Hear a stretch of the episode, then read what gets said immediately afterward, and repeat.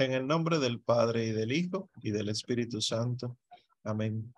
Te damos gracias, Señor, por lo que haces, lo que has venido haciendo y el conocimiento que has puesto en nosotros.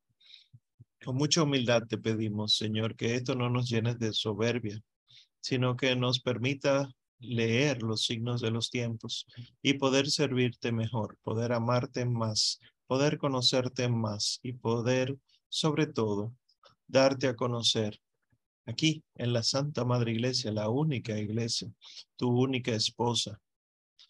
Te pedimos que esta noche sea también fructífera, Señor, ya que nos estamos acercando al final de este curso de historia de la iglesia y que por la intercesión de todos los santos, en especial todos los santos mártires, cuya memoria recordamos hoy, nosotros también seamos capaces de entregar nuestras vidas por defender la verdad.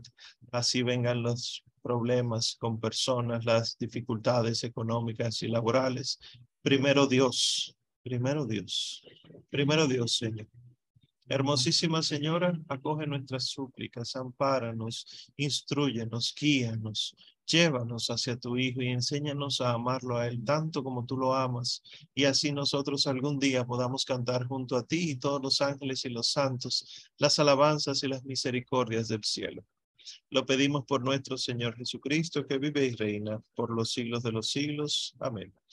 Creo en Dios Padre Todopoderoso, Creador del cielo y de la tierra. Creo en Jesucristo, su único Hijo, nuestro Señor, que fue concebido por obra y gracia del Espíritu Santo, nació de Santa María Virgen, padeció y fue crucificado, muerto y sepultado, descendió a los infiernos. Al tercer día resucitó de entre los muertos, subió a los cielos y está sentado a la derecha de Dios Padre Todopoderoso. Desde allí ha de venir a juzgar a vivos y muertos. Creo en el Espíritu Santo, la Santa Iglesia Católica, la comunión de los santos, el perdón de los pecados, la resurrección de la carne y la vida eterna. Amén. Todos los santos de Dios rueguen por nosotros. Amén. Bueno, pues mis queridos, eh, como decía antes de empezar la grabación, Hoy concluimos con los 2000 años, 2022 años de historia de la fe. Ya estamos, ¿verdad?, en la época contemporánea y la clase pasada, pues habíamos llegado hasta los años 50, 1950, eh, ¿verdad? Al, al, concluir la Segunda Guerra Mundial. Y pues lo único que nos quedan son cerca de 70 añitos para hablar y esos 70 años lo hablaremos hoy.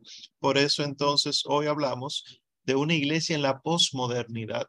Esto de posmodernidad y contemporaneidad pues da mucho de qué hablar porque lo que nosotros llamamos moderno y modernidad, resulta que aunque ha habido mucho avance tecnológico y mucho avance en muchos aspectos, no solamente la técnica, sino en, muchos eh, sentidos científicos eh, neopositivistas, ha traído consigo el detrimento de la moral y el detrimento del hombre, lamentablemente. Y es en esta realidad en la que nosotros estamos recibiendo esta clase. Nosotros no estamos en un periodo neutro de la historia. y no tenemos que ser eh, genios para darnos cuenta de que el mundo anda mal y que la iglesia está herida por eso. Por no decir que la iglesia anda mal, porque sabemos que la iglesia, la esposa de Cristo, es santa, pero como también está compuesta por nosotros pecadores, ella también es pecadora y hay algunos de nosotros que no la amamos como deberíamos y hacemos de la madre iglesia una prostituta. Es duro decir esto, pero es una realidad. Ahora mismo estamos viviendo un periodo en el que los sacerdotes eh, se acuestan con los poderes del mundo, con el dinero, con las seducciones sexuales. Y cuando digo sacerdote, incluyo obispos, eh, los mismos laicos, los consagrados. son menos los que brillan por su santidad pero brillan. Eso nunca tenemos que, que perderlo de vista. Hay una esperanza. No solamente la promesa de que ni las puertas del infierno prevalecerán contra la iglesia, sino que donde quiera que brille un poco de luz, las tinieblas se retiran. Eso tenemos que saberlo siempre. Entonces, ya yéndonos a, lo, a la historia como tal, con la muerte del Papa Pío XII en 1958, el Colegio de Cardenales estaba dividido porque esto es una posguerra, una segunda guerra, y venía el periodo de la, de la Guerra Fría y se dividía Europa en dos y todos los, eh, la, los el, el, comunismo, perdón, el marxismo, pues entonces llegaba a América eh, y eh, afectaba a muchas partes de América, de ahí que las dictaduras que nosotros conocimos en Hispanoamérica eran dictaduras comunistas, socialistas. Y toda esta es la realidad de la época. Entonces, el colegio de cardenales que iba a elegir el papa estaba dividido. ¿Qué queremos? ¿Queremos otro papa diplomático? como lo fueron los anteriores con respecto de la guerra. Queremos un papa que no sea eh, tan fuerte contra el comunismo porque estamos viendo que está creciendo y puede entonces traer otro periodo inmenso de persecuciones contra la iglesia. En fin, lo que el Colegio de Cardenales decidió fue elegir un papa provisional, es decir, un papa, una figura pastoral, que lo que iba a estar era de paso. Era un papa mayor, eh, que no iba a hacer muchos cambios, en lo que seguíamos orando, discerniendo, para luego elegir un papa. Y entonces la decisión de, de elegir al papa eh, perdón, la elección del Papa cayó sobre el patriarca de Venecia. Fue elegido Monseñor Angelo Giuseppe Cardinale Roncalli, que era hijo de granjeros, profesor de historia de la iglesia, llegó a ser capellán en la Primera Guerra, delegado apostólico en Oriente, donde ahí entonces establó buenas relaciones, entabló buenas relaciones con la Iglesia Ortodoxa, fue delegado en Francia y allá en Francia entonces conoció el caos de la democracia antimonárquica y fue incluso representante de la Santa Sede en la UNESCO. Pues eh, Giuseppe Roncalli tomó el nombre de Juan 23. Sorprendía porque el último Juan, Juan 22, era de la época del cisma de Occidente. No sé si recuerdan cuando Occidente se dividió porque llegó un momento en que había tres papas al mismo tiempo.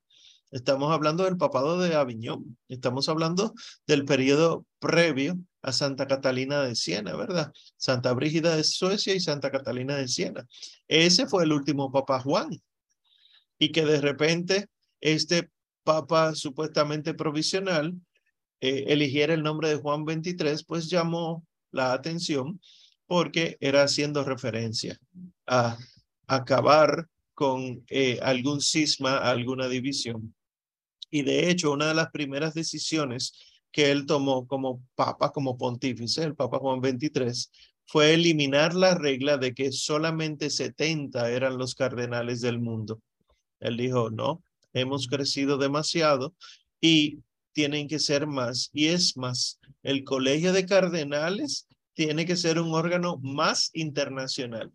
Y si ustedes se fijan, la realidad actual es que los cardenales, además de ser eh, electores que eligen a un papa, son los consejeros directos del papa y el Santo Padre, no solo el actual, sino los anteriores, han elegido o han creado cardenales eh, en puntos estratégicos del mundo, donde hay situaciones de persecución, donde hay situaciones históricas importantes, etcétera.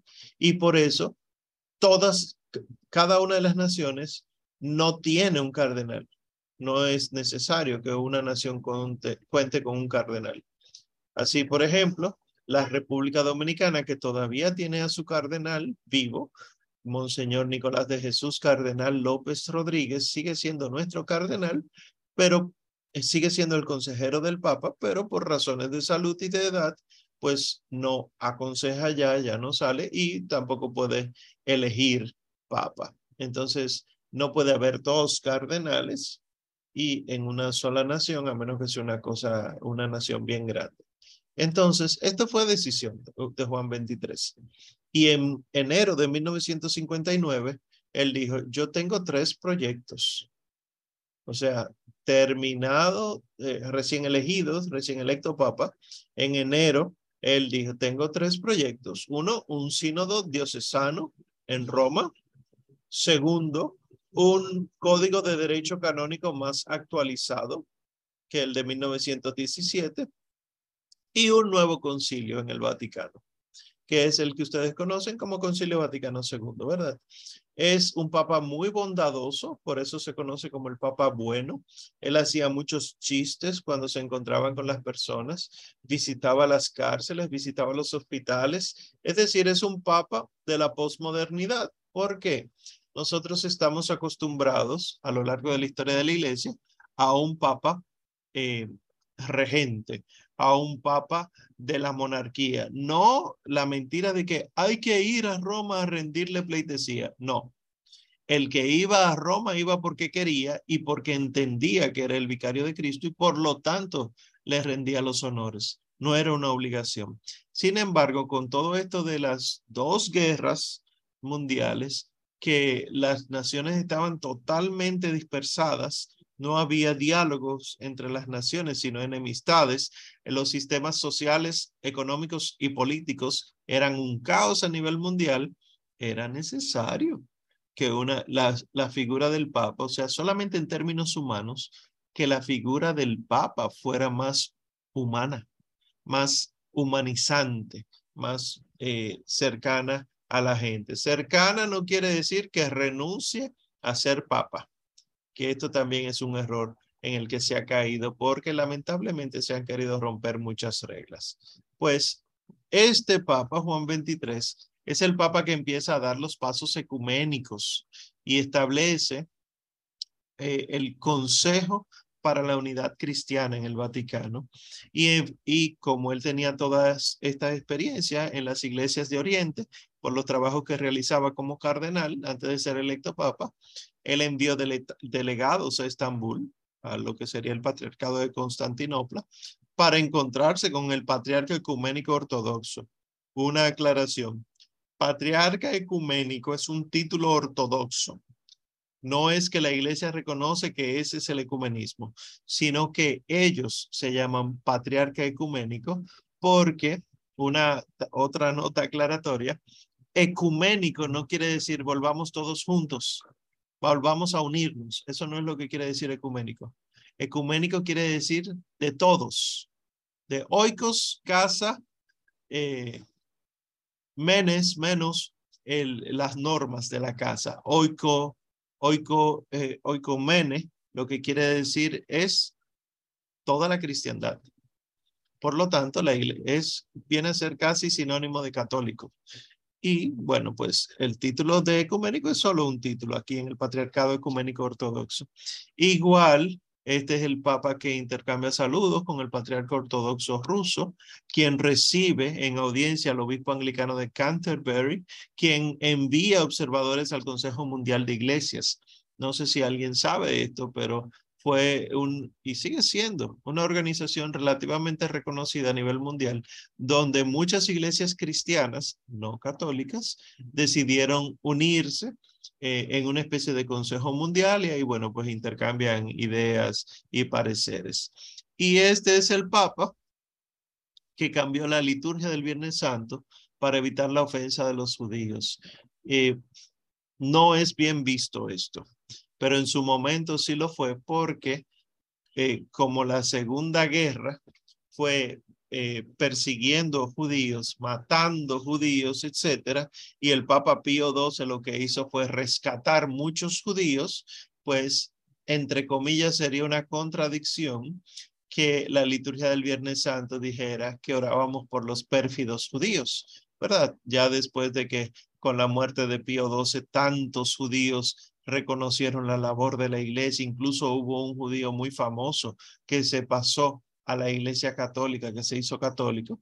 Pero todo esto es controversial porque al final, como quiera, los judíos necesitan convertirse. La salvación no viene por Abraham, la salvación viene por nuestro Señor Jesucristo. Eh, este papa también publicó muchas encíclicas para ser un papa provisional eh, publicó muchos, muchos documentos magisteriales. Una, la primera de, una de las, de las que se destacan, perdón, Ad Petri Catedram, sobre la cátedra de Pedro que hablaba, es del 59, sobre la unidad de la iglesia, cómo se camina hacia la unidad. La Mater et Magistra, que algunos de ustedes probablemente la ha leído, es de 1961, que es otra de las encíclicas que colabora a expandir el cuerpo doctrinal de la doctrina social de la iglesia. Y en eh, Mater Magistra, el Papa hace un énfasis en el deber que tienen las naciones desarrolladas en ayudar a las no desarrolladas. Esto se ha ignorado. el asistencialismo es uno de, los principios de la iglesia, ¿verdad? En un lenguaje del mundo. Nosotros no hablamos de asistencialismo hacia adentro, hablamos de caridad, ¿verdad? Pero para que el mundo entienda, se habla en su lenguaje y la iglesia habla del asistencialismo. Bueno, pues esto se ha ignorado gravemente. Y otra encíclica es Pacem in Terris, Paz en la Tierra de 1963, donde él llamaba a la, a la paz mundial, no más guerra, decía él, y a un orden internacional con estructuras políticas que se comprometieran con el bien común. Este papa también excomulgó a Fidel Castro en 1962 por todo lo que hacía y demás. Y sin embargo, eh, una de las contradicciones que tenía Juan 23 fue que excomulgando a Fidel Castro, criticando los regímenes eh, comunistas, promovió que hubiera una convivencia pacífica de las naciones con esos regímenes comunistas. Y bueno, mucho de qué hablar. Y bueno, pues el, el Santo Padre Juan XXIII fallece de cáncer, cáncer de estómago, me parece que fue, eh, después de la primera sesión del Vaticano II. Es decir, él convoca el Concilio Vaticano II, que tiene cuatro sesiones, termina la primera sesión y el Papa Juan XXIII eh, muere. ¿Qué fue esto del Concilio Vaticano II, verdad? No me meteré en doctrina. Recuerden que estamos en historia, historia de la iglesia. Si queremos, podemos profundizar en, en otro tipo de clase, otro tipo de encuentro, quizá un curso eh, crítico sobre los documentos del Concilio Vaticano II. Para la mayoría de la gente, el Concilio Vaticano II es el único concilio que existe. Lo digo porque yo vengo de esa realidad.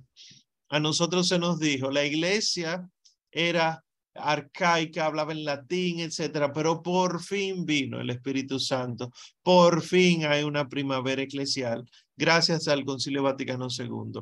Lamentablemente, yo también me expresaba así, porque es lo que se enseña, que la iglesia empezó a ser verdaderamente lo que es a partir del Concilio Vaticano II, lo que niega rotundamente 1950, 60 años de historia de la Iglesia, donde todos los concilios fueron sumamente importantes. Recuerden que hablamos del Vaticano I y, y la particularidad que tuvo. Entonces, el 25 de diciembre de 1961, Juan 23 convocó al concilio él dijo que era necesario hacer un concilio el, el año que viene, decía él, porque había un doble espectáculo que estaba ocurriendo en el mundo. Y dice él, eso es la constitución apostólica Humane Salutis, eh, dice él en esa constitución, dos espectáculos hay. La humanidad sometida a un estado de grave indigencia espiritual y la iglesia de Cristo llena de, vitalidad, pletórica de vitalidad. Era un doble espectáculo, fíjense, oigan, oigan bien, porque para poder uno tener un, un pensamiento crítico sobre las conclusiones del Concilio Vaticano II, hay que partir de los acontecimientos históricos, no de lo que uno ha oído que otro dice. El Papa Juan XXIII no decía que la iglesia estaba mal. Lo que él decía era que la iglesia estaba llena de vida y el mundo estaba mal. Y por lo tanto debería la iglesia ir a darle la vida al mundo. Esa era la idea. Y el Papa quiso convocarlo, vuelve a decir en el, en el mismo documento, la Constitución Apostólica Humane Salutis, numeral 6, porque él juzgaba que formaba parte de nuestro deber apostólico llamar la atención de todos nuestros hijos para que con su colaboración a la iglesia se capacite esta cada vez más para solucionar los problemas del hombre contemporáneo. Si nos hubiésemos, quedado en los asuntos espirituales, que son los que le corresponden a la Santa Madre Iglesia por mandato divino, vayan, hagan discípulos a las naciones, bautizándolos en el nombre del Padre y del Hijo y del Espíritu Santo, enseñándoles a guardar lo que yo les he enseñado, no había problema. Si hubiese sido eso, no hubiera habido problema. El problema viene cuando esto de vamos a solucionar los problemas del hombre contemporáneo se convierte en un activismo social, que eso fue una de las herejías que se desarrolló, por ejemplo, en Estados Unidos. En Estados Unidos se desarrolla el americanismo, es una herejía propia de América, donde eh, el afán consistía en hacer, hacer, hacer, hacer en lo social y nada que ver en lo espiritual. Si me preguntan a mí, el profesor suyo, todavía seguimos en eso. Entonces, nada, el Concilio Vaticano II fue convocado y se desarrolló en cuatro sesiones porque los obispos no pueden salir un año entero de su diócesis, ¿quién va a dirigir la diócesis, verdad? Entonces lo que se hacen es sesiones normalmente de dos a tres meses de encuentro para que luego los obispos vuelvan a sus diócesis. La primera sesión es del 11 de octubre al 8 de diciembre del 1962. La segunda del 29 de septiembre al 4 de diciembre de 1963 la tercera del 14 de septiembre al 21 de noviembre de 1964 y la última sesión con la clausura del 14 de septiembre al 8 de diciembre de 1965. Y ocurrió en la Basílica San Pedro, porque fue el gran concilio de la iglesia, es decir, por asistencia. En cuanto a asistencia, es el concilio que más ha tenido de 2.860 obispos aproximadamente de todo el mundo y hubo 274 obispos que se ausentaron por razones de edad, por eh, razones de salud y, e incluso porque hubo regímenes comunistas donde estaban esos obispos que les impidieron asistir activamente al Concilio Vaticano II. Pero además este concilio contó con, como todo era tan nuevo y ya contábamos con algunos medios de comunicación en masa. Recuerden que ya habíamos utilizado, aprobado y fomentado el uso de la radio de Guillermo Marconi y ya estaba la televisión, ¿verdad? Los hermanos Lumière empezaron a desarrollar una serie de técnicas y eso se propagó y ya teníamos la televisión como están viendo ustedes en sus pantallas, esos acontecimientos, pues fue un acontecimiento sumamente seguido. Y eh, por eso entonces se invitó a que hubiera representantes de otras denominaciones cristianas, eh, que hubiera eh, de otras religiones, que hubieran clérigos religiosos y laicos católicos que aunque no tomaban parte activa en el concilio, eran observadores. Era el concilio de que aquí estamos todos y todos somos una gran familia. Una de las críticas que se hace al concilio Vaticano II es que fue un concilio pastoral, y no un concilio dogmático. Todos los concilios han sido dogmáticos, es decir, definen de doctrina y definen disciplinas. Pues el concilio Vaticano II, él mismo se define, los, los padres conciliares en los documentos dicen, somos, eh, es un concilio pastoral, es para darle seguimiento a las ovejas, es para orientar a las ovejas. Y por eso mucha gente dice, bueno, pues entonces este concilio no hay que tomarlo como si fuera eh, enseñanza eh, mandatoria, sino que son solamente sugerencias. Pero eso, ¿verdad? Esto se sale de, de lo que es historia de la iglesia y ya serían opiniones y especulaciones. Entonces, en la apertura del Concilio Vaticano II, el Papa denunció que había muchos profetas de calamidad, que el fin estaba cerca, que miren las guerras, la hambruna, etcétera, y él insistía en que no puede ser eso, porque fíjense que está surgiendo un nuevo orden de relaciones humanas en el mundo y es la providencia que lo está inspirando. Este nuevo orden de relaciones humanas era básicamente político por el tema de que queremos acabar con los soviéticos, los marxistas, los comunistas, los socialistas y queremos que se instauren las repúblicas democráticas. Eh, a los ocho meses de eso, fallece el Santo Padre y eh, tienen que elegir los cardenales a un nuevo papa. Eligen a Monseñor Giovanni Battista, cardenal Montini, que era de Milán, y toma el nombre de Pablo VI. Y Pablo VI, una de las primeras cosas que hizo fue anunciar que el concilio iba a continuar, sí o sí. Murió el Papa, seguimos con este nuevo Papa. Entonces, el Vaticano II, ustedes lo saben, probablemente lo he escuchado mucho, porque ya tenemos casi 60 años de ese acontecimiento y se ha repetido constantemente en muchas charlas. Recuerdo que el año de la fe, que fue convocado por Benedicto XVI, mandó a estudiar los documentos del Vaticano II y el Catecismo de la Iglesia Católica, y fue por esa razón que esta escuela, San Ireneo de León, inició. Nosotros iniciamos en el año de la fe, en la fecha de San Ireneo de León, estudiando los documentos del Concilio Vaticano II. Claro, con criterio, con formación. Pues el Vaticano II emitió 16 documentos, cuatro constituciones, nueve decretos y tres declaraciones. Las cuatro constituciones son los documentos más importantes que tiene. Hay uno que habla sobre la iglesia y su estructura. Hay otro que habla de la revelación divina, entiéndase tradición y sagrada escritura. Hay otro que habla sobre la sagrada liturgia. Y hay otro que habla de la constitución pastoral de la iglesia en el mundo moderno.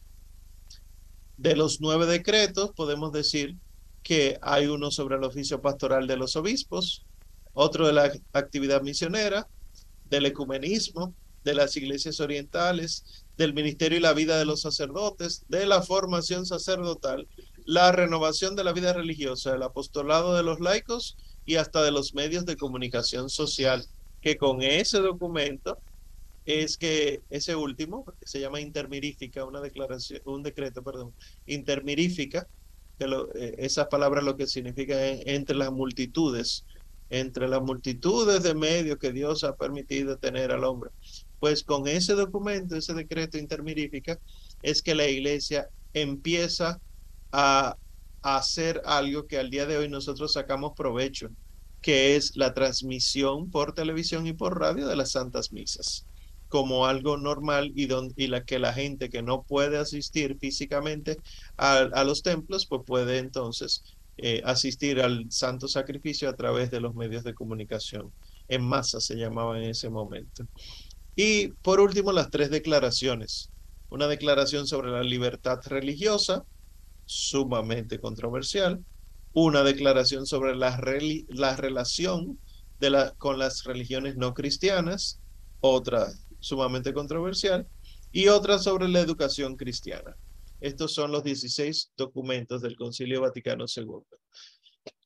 El concilio fue per se interesante, pero según lo que dicen los padres conciliares que quedaron vivos y redactaron sus memorias, eh, fue muy caótico. El Concilio Vaticano II se vio muy manipulado por algo que se llamaba la Nouvelle Théologie. La Nouvelle Théologie es una teología que surge en Francia. Ya ustedes saben lo que implica decir eso, ¿eh? Que surge en Francia hacia los años 50, que cambia mucha perspectiva de la eh, teología tradicional católica. La Nouvelle Théologie fíjense que se llama la nueva teología, le pusieron ese nombre, es una teología que tiene al hombre como centro y por lo tanto no es tan teológica, sino que es más antropológica, pero sigue teniendo a Dios, ¿verdad? Porque así es que eh, la herejía se va manifestando paulatinamente. Y muchos teólogos de la Nouvelle Théologie eran peritos en el Concilio Vaticano II los obispos no, sino sus ayudantes, que eran los que les redactaban los discursos, eh, los que le ayudaban a sacar las conclusiones y demás. Por ejemplo, un tal Joseph Ratzinger era perito en el Concilio Vaticano II. No de la Nouvelle Teología, ya lo hablaremos. Eh, en un primer momento sí, pero luego entonces se retracta. El asunto es que en el Concilio Vaticano II también hubo mucha manipulación. También está saliendo a la luz en los últimos años eh, documentos que comprueban que había obispos masones en la iglesia, cosa que estaba prohibida, ¿verdad?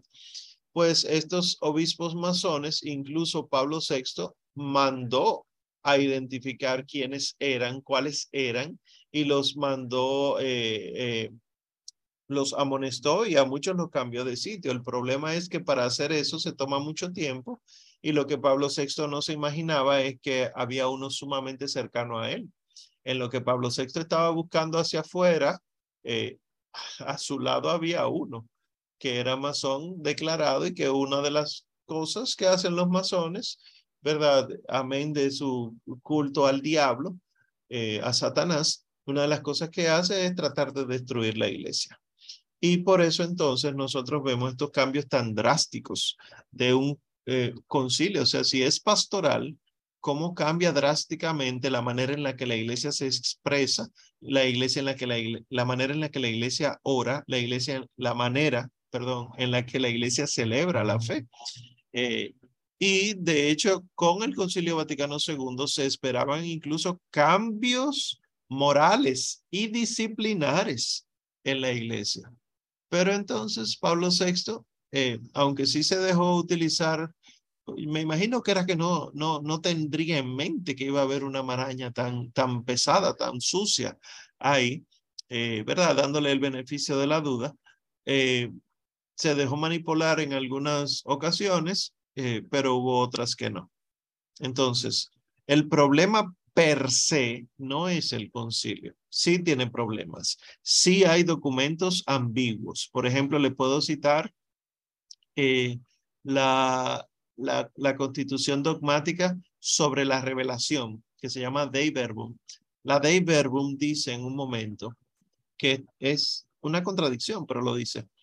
De la misma manera que la iglesia, no, perdón, la iglesia siempre ha venerado el, la Biblia de la misma manera que venera el cuerpo de Cristo en la Eucaristía. Primero, eso no es cierto. Y segundo, nosotros no veneramos el cuerpo de Cristo, nosotros lo adoramos.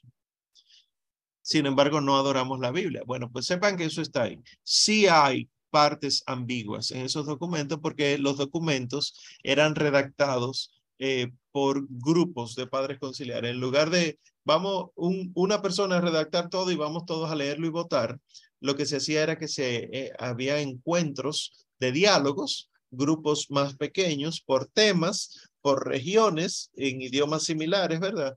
Y cada uno elaboraba un, un borrador de lo que se le asignó y luego entonces se votaba sobre eso. Y por eso ustedes pueden ver que la Lumen Gentium, que es sobre la iglesia haciendo la luz del mundo, eh, o sea, lo que tiene que hacer la iglesia con respecto al mundo, la Lumen Gentium empieza diciendo eh, que la iglesia es la luz de las naciones, va describiendo qué es la iglesia, pero es el último capítulo, el capítulo 8 de la Lumen Gentium, que habla sobre la Virgen María y ese capítulo es hermosísimo. Y tú dices, no, espérate, quien escribió este capítulo no es el mismo que escribió los anteriores. No, los padres conciliares lo saben, no, no es misterio para nadie. Por eso es que les digo que tenemos que, eh, para tener un pensamiento crítico del concilio, hay que haber estudiado la historia del concilio y el contexto del concilio. No podemos asumir que fue un hombre que escribió todos los documentos o un documento, sino que fue todo eh, disperso en, pequeñas asambleas para luego reunirse. Las votaciones de los documentos no eran tan sencillas, aunque sí se contaba ya con las computadoras de la época, que eran con tarjetas, horadadas, etcétera, y los papas, perdón, los obispos tenían las boletas donde votaban eh, sí, no o sí, pero, sí, pero sería. Eh, eso se, se alimentaba en las máquinas y entonces se sacaban las conclusiones. Aún así, hubo documentos tan difíciles de, para la votación porque no nos poníamos de acuerdo, no se ponían de acuerdo, que hubo que postergarlos. Bueno, miren, vamos a dejar este documento para el final, vamos a seguir con este entonces. Y así, el primer documento en ser aprobado eh, no necesariamente fue el primer documento en ser discutido.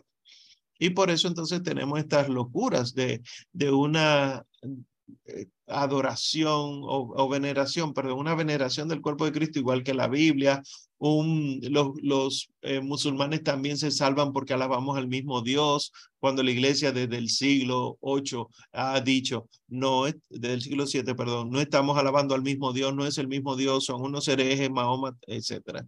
Estas locuras. Sí hay contradicciones, pero también hay cosas muy buenas, por ejemplo, eh, la Lumen Gentium dice en un momento que la, la, la Eucaristía es la cima y el culmen de la vida cristiana.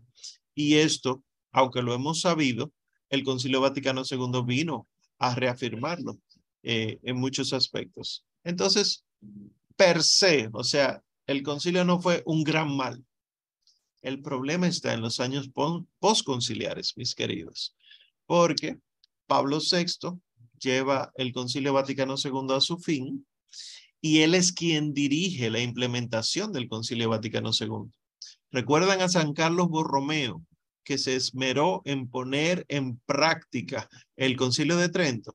Pues aquí Pablo VI quiso hacerlo él mismo y mandó a todos los obispos a que se implementara el Concilio Vaticano II. Y por eso es que durante años y años hemos escuchado del Concilio Vaticano II y el optimismo que había en los años del concilio, o sea, durante el concilio, fue reemplazado por la confusión, por las tergiversaciones y por el disentimiento de los católicos. Es decir, no fue bien recibido el concilio eh, la aplicación del concilio, perdón. Porque cuando todo lo que dijo el concilio llegó a, a las tierras de los católicos, pues llegó manipulado, tergiversado y llegó con muchos problemas. El Papa entonces se dedicó a viajar por muchos lugares, Tierra Santa, Mumbai, Nueva York, a las Naciones Unidas, a Fátima en Portugal, a Bogotá, Uganda, Australia, Filipinas, y de las cosas que hacía era esto, vamos a poner en práctica el Concilio Vaticano II. Y él se encontró con los líderes soviéticos y yugoslavos, y estos encuentros con los regímenes comunistas hicieron que surgiera una política controversialísima en la iglesia, que era la Ostpolitik, la Ostpolitik era la política del este, ¿verdad? De Europa del Este, que era prácticamente, vamos a ignorar que el, el, los soviéticos, el comunismo, es dañino y vamos a entablar diálogos y así evitamos entonces que hayan tantos líos. Y se prefirió una política tranquila pero aún así esos regímenes rechazaban a la iglesia. Y eso al día de hoy se ve. Aunque no se llama Ostpolitik oficialmente, por ejemplo, la actitud que tiene el Santo Padre, el Papa Francisco, con respecto de la China comunista, lo comentamos en su momento, es esta.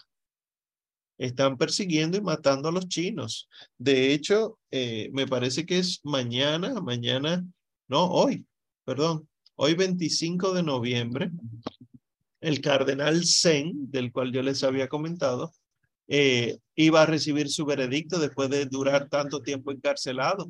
Un veredicto de un eh, régimen comunista. O sea, es terrible la situación que nosotros estamos pasando. Mañana es 25, sí, perdón, no sé por qué aquí dice eso. Mañana es 25 de noviembre, deberíamos estar orando por el, cardenal Zen. Em, pues además el Papa Pablo VI estaba comprometido con esto del ecumenismo, de que todos vuelvan a casa, ¿verdad? La unidad cristiana. Y se encuentra con el patriarca Atenágoras I de Jerusalén. Y con él hace una declaración conjunta eliminando las excomuniones mutuas que hubo eh, en 1054 entre la, la Iglesia Ortodoxa y la Iglesia Católica. Y además se encontró con dos arzobispos de Canterbury, ¿verdad? Uno el sucesor de otro. Además, se establecen comisiones bilaterales para el diálogo entre católicos, anglicanos, luteranos y otros. Si ustedes se fijan, la situación no es tan sencilla, porque se siembra una semilla y la semilla va echando raíces y va creciendo hacia donde quiere la, el arbolito, la matita se establecen nuevas comisiones, estructuras. Se, eh, una de las particularidades es de, de la época postconciliar es que como fue un cambio tan drástico lo que se propuso, hubo comisiones, se crearon comisiones para la explicación de los textos del concilio. Hubo también comisiones que emitieron documentos para la implementación del misal nuevo. O sea, hubo montones de cosas necesarias para poder explicar, aplicar y que quedara para la posteridad cómo es que debemos vivir de ahora en adelante en la iglesia. Entonces, eh, esto era para poder seguir dando los pasos de la reforma litúrgica, sobre todo, que proponía el Concilio Vaticano II, renovar el diaconado permanente, les, no sé si saben, el diaconado permanente, es decir, el, el, el diácono casado, no es, eh, no tiene dos mil años en la iglesia. Se llegó a realizar en en un primer momento, en el primer siglo, y el diácono lo que tenía era que ayudar en los bautismos y ayudar a mantener el silencio en las Eucaristías. Luego la iglesia quita ese diaconado permanente porque era innecesario. Si ustedes se fijan, a lo largo de la historia de la iglesia no hablamos de diáconos permanentes, pero una de las particularidades de los padres conciliares es una herejía que se llama arqueologismo que el mismo Pablo VI la denuncia y luego la denuncia eh, Juan Pablo II y Benedicto XVI. ¿Qué es el arqueologismo? El creer que lo que se hacía en un primer momento es mejor que lo que se está haciendo ahora. Y muchas de las, de las prácticas actuales de liturgia eh, se basaron en un arqueologismo, en un, ah, encontramos la plegaria eucarística de San Hipólito de Roma. Esa es la que debería estar, no la que estamos usando desde Gregorio, eh, con la reforma gregoriana, no la que estamos usando con desde León, con la reforma leonina, no, nada de eso, la, la, la reforma de Pío V, no, no, la primera, la de San Hipólito de Roma. Y por eso tenemos nosotros eh, disparates. Yo no sé si ustedes saben, que, por ejemplo, una de las cosas que se dice para recibir la Santa Comunión en la mano es que las catequesis mistagógicas de San Cirilo de Jerusalén, Cirilo de Jerusalén, estamos hablando siglo II, ¿verdad?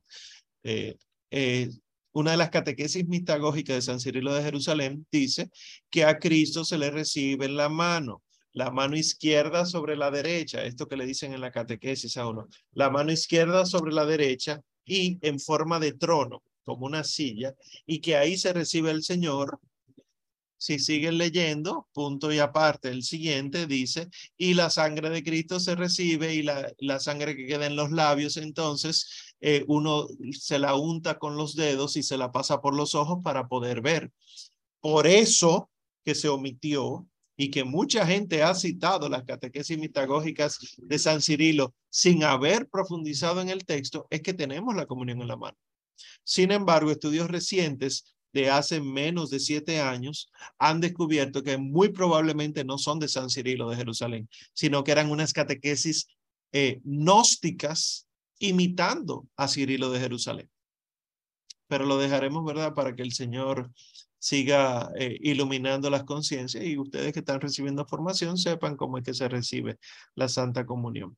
Entonces, eh, con la aprobación del nuevo rito de la Santa Misa, es decir, la misa que nosotros tenemos ahora, la misa que ustedes ven en sus parroquias, es una misa de 1970.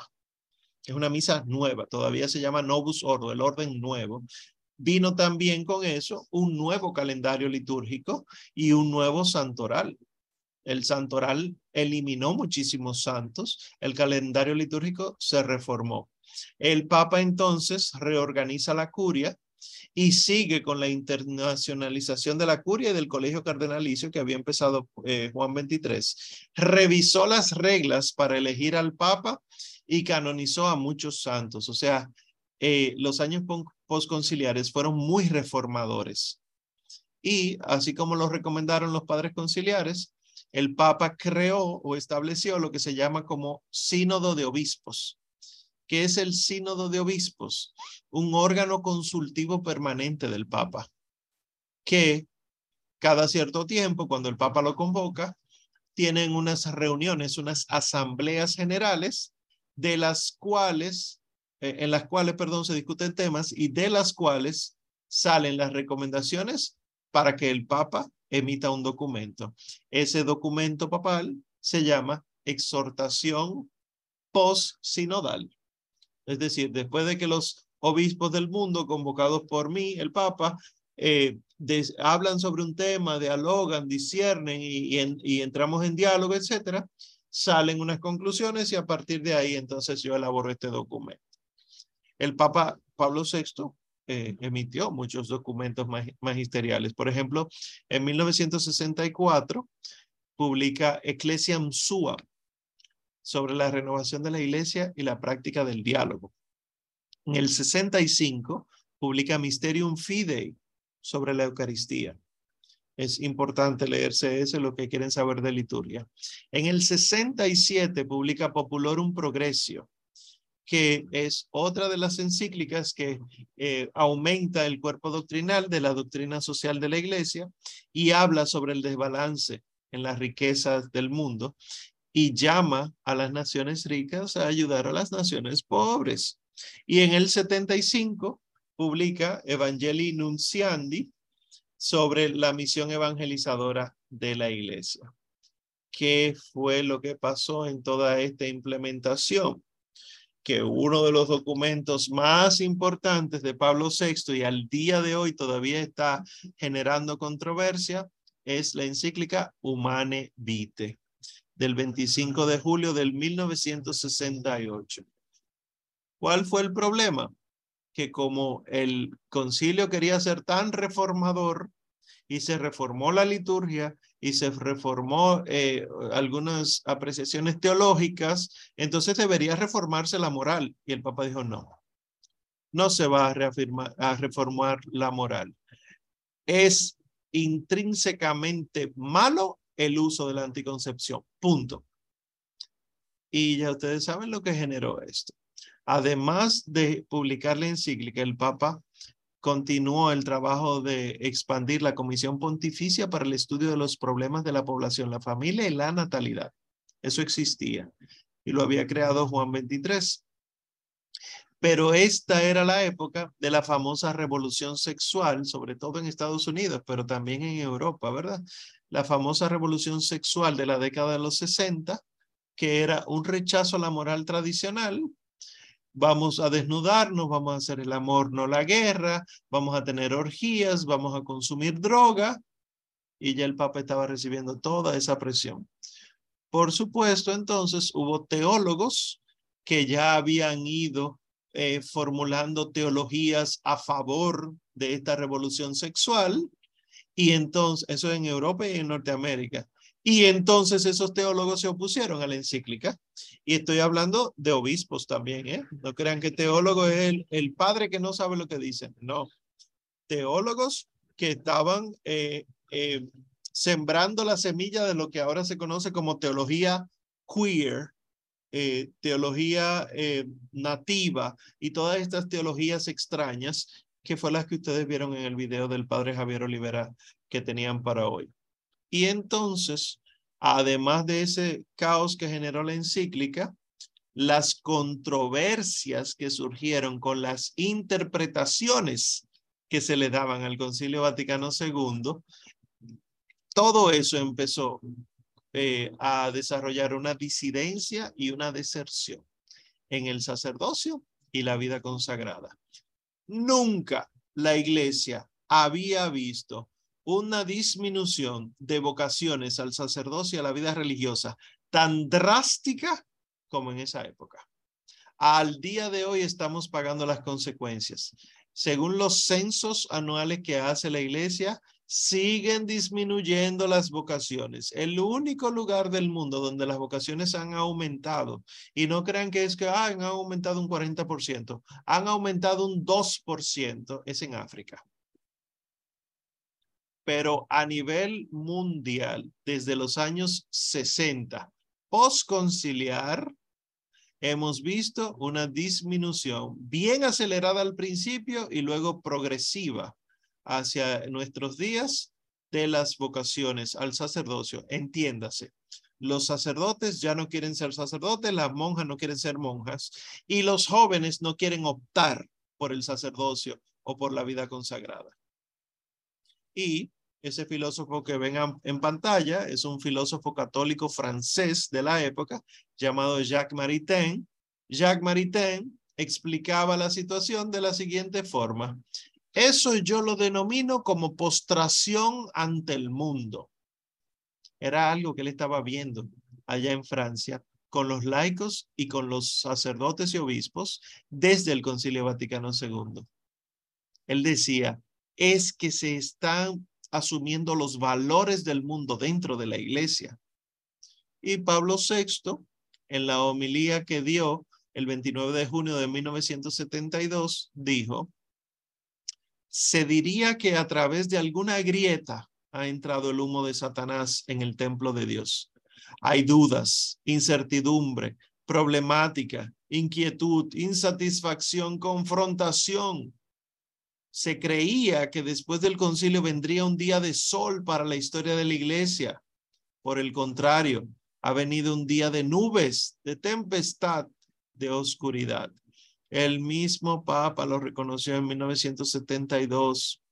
Es que en el 70 se publica el nuevo misal y nadie le está haciendo caso al misal. Y él ha, ha tenido que tener enfrentamientos con cardenales, con obispos, con sacerdotes. Él está viendo la disminución de las vocaciones. Las religiosas, como se les dijo que el uso del hábito era opcional, decidieron no usarlo las que se quedaron, y las que querían usarlo dijeron, pero entonces, ¿de qué sirve la consagración? Si yo puedo ser una laica y vivir enteramente lo que yo estoy viviendo aquí. Ese caos sigue al día de hoy y solamente hay que ver las fotos de hace 50 años de eh, novicias, por ejemplo, y las novicias de ahora, o las monjas consagradas, las religiosas, lo mismo los sacerdotes. ¿Cuándo ha sido la última vez que tú viste un sacerdote religioso con su hábito? Tú ves un carmelita ahora y tú lo ves sin hábito. Tú ves un jesuita y lo ves con camisa manga corta de cuadritos, de, de rayas y unos jeans sin correa. No hay hábitos, no hay signos externos. Y todo esto es fruto del posconcilio. Y eso también sucedió en América. El Concilio Vaticano II, cuando llega a América, por ejemplo, a Norteamérica, en Estados Unidos, los obispos de Estados Unidos crean lo que se llama, se llamó, perdón, Conferencia Nacional de Obispos Católicos y luego crea la Conferencia Católica de Estados Unidos, que era para ayudar a los religiosos, a los laicos, etcétera. Y esas dos entidades se juntarían y formarían lo que ahora se conoce como el, el USCCB, la Conferencia de Obispos Católicos de Estados Unidos. En esta época que se hace eso, eh, las primeras los primeros dos organismos empezaron los problemas. Las vocaciones bajaron, había muchas deserciones, la matrícula en colegios, en instituciones católicas disminuyó drásticamente. Ni en primaria se los papás querían apuntar a los hijos las universidades católicas decidieron abandonar a la iglesia porque querían seguir, las universidades católicas eran los centros de pensamiento eh, a favor de la revolución sexual, querían seguir con una inmoralidad y eso lo seguimos viendo. ¿eh? Se rechazó la humana evite, empezaron los experimentos litúrgicos que también en Hispanoamérica ocurrieron, pero en Estados Unidos fueron aún más graves y la autoridad de la iglesia fue minada. Además esta es la época en la que se destapan muchos casos de abuso sexual en el clero. En Hispanoamérica, entonces, eh, previo al concilio, eran las dictaduras militares. Recuerden que, que lo mencionamos rápidamente la vez pasada, gracias al marxismo y al socialismo. Y la iglesia era enemiga, ¿verdad? Entre los años 30 y 50, la iglesia estaba en los países, pero no, no, no los, los gobiernos no se vinculaban con la iglesia. Como había persecución contra la iglesia y habían disminuido los sacerdotes, entonces los protestantes llegaron a Hispanoamérica. Hispanoamérica era enteramente católica, entre comillas, todo esto, hasta los años 50, 40, 50, cuando empiezan a llegar los primeros, primeros misioneros protestantes de Estados Unidos, la mayoría, y entonces hay aún más crisis en Hispanoamérica. Se suprimen los seminarios porque entonces tenemos los protestantes por un lado y los marxistas por otros. Se desestima al clero. Las reuniones empiezan a ser en los hogares, no en los templos, y se asume un programa que se llama comunidades eclesiales de base. ¿Qué era? Las reuniones que se hacían en las casas con unas pocas familias que lo que hacía era dar apoyo a los miembros económico, emocional, psicológico, y entonces sustituían la vida parroquial. Las comunidades eclesiales de base son el germen de lo que luego conoceríamos como teología de la liberación. Nosotros todavía en Hispanoamérica tenemos lugares donde existen las comunidades eclesiales de base.